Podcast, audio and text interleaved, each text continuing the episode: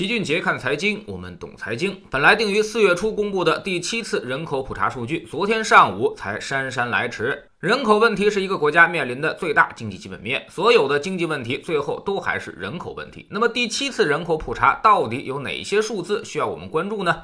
首先，总人口虽然还在增长，但是增速已经极其缓慢了。目前全国总人口是十四点一二亿，比十年前的第六次人口普查是增加了七千两百万人，年增长率只有百分之零点五。那么目测等十年之后，我们做第八次人口普查的时候，总人口数量是必然下降的。甚至在“十四五”期间，可能就会出现人口总量的拐点。其次呢，人口结构趋于老龄化。目前，我国零到十四岁人口占百分之十七点九五，十五到六十四岁人口占到了百分之六十八点五五，六十五岁及以上人口占到了百分之十三点五。十年前，六十五岁人口比重呢只有百分之七。按照这个发展速度，每十到二十年，可能我们六十五岁以上的人口比重就要翻一倍。那么也就是说，二零四零年差不多就要到百分之二十五，二零五零年肯定会超过百分之三十，甚至接近百分之四十，这是非常可怕的一件事情。我们的老龄化速度将比日本更快，在二十年以后，我们的老龄化程度将超越日本。等八零九零后。这一代退休的时候，社会抚养负担将非常沉重，养老金那是肯定不够用的，独生子女家庭也肯定无暇照顾四个老年人。届时，社会化养老将成为大趋势。那么，你能享受什么样的养老生活，就看你现在能存下多少钱了。我们在星球粉丝群里面很早就让大家开始做财务自由的组合，就是以备不时之需，尽快让你的资产给你贡献出一份收入出来，留给你储蓄和让资产增值的时间，其实已经并不太多了。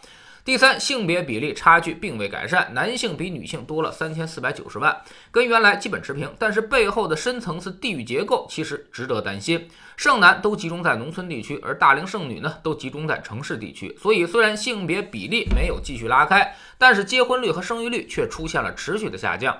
二零二零年。总和生育率已经空前降至了一点三，已经处于较低水平，比日本还要低。一般来说，这个值要保持在二点一才能保证人口的平稳。现在我们显然已经出现了非常危险的信号。第四，二孩比例提升，但总体政策效果并不大。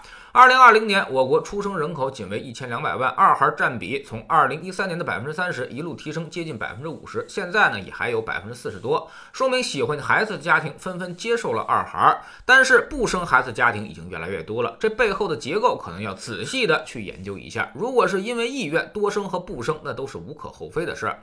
但如果是因为贫富分化让有钱人多生，没钱人就生不起了，那么问题可能就大了。昨天又有人口学家携程的梁建章提议说，为了鼓励生育，应该每生一个孩子给一百万。这个提议其实很搞笑，大家也都在讨论说这一百万到底该谁出呢？有超过一半的网友认为应该是他梁建章自己出。第五，人口流动非常明显，形成了非常明显的地区差。在过去十年当中，广东人口增长了两千一百七十万人，浙江人口增长了一千零一十四万人，江苏也增长了六百零八万，山东和河南都增长在五百万以上。注意，在过去十年中，人口总体增长七千万的情况下发生的。那么未来十年人口负增长。总体蛋糕在缩小，那么依然能够获得人口的省份将大幅度的减少，估计也就不会超过五个省份和二十个城市。那么其他地方将出现大幅的收缩情况，人口收缩必然让经济和房价出现大幅下滑。所以未来一定要远离那些收缩型城市，否则日子会越过越艰难。从目前来看，人口加速往南流动，比如二零一九年到二零二零年，人口增长了一千万。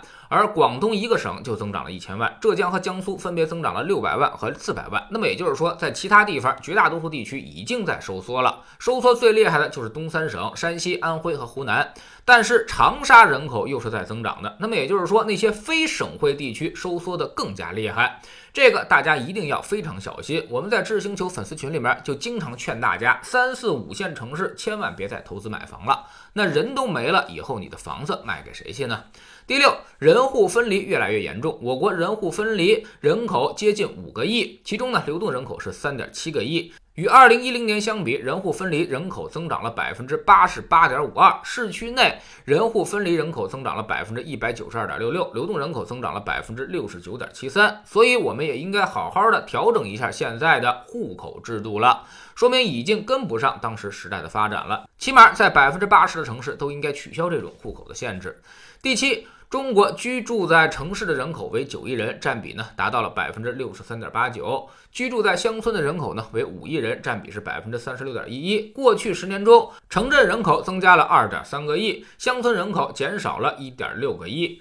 城镇人口比重上升了十四点二一个百分点。上面也说到了，考虑大部分农村人口都在背井离乡外出务工，所以真实的城镇化人数那么可能要多得多。那么也就意味着我们的城镇化基本要结束了。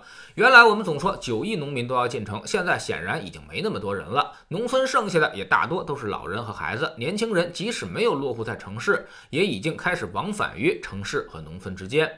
综合来看，人口问题已经越来越突出。面对如此形势，我们个人一定要做到这么几点：一是为老龄化早做打算，不要太多的指望那个退休金，更不要指望你的子女，这些基本未来都指望不上；二是要多存点钱，我们的寿命会越来越长，有尊严的活着才是幸福的晚年。这些呢，全要看钱来支撑。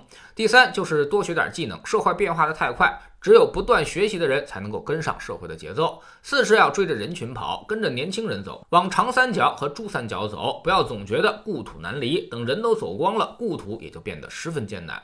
去早了可能还有肉吃，如果去晚了，可不是喝汤的问题，可能是被别人当成肉吃掉。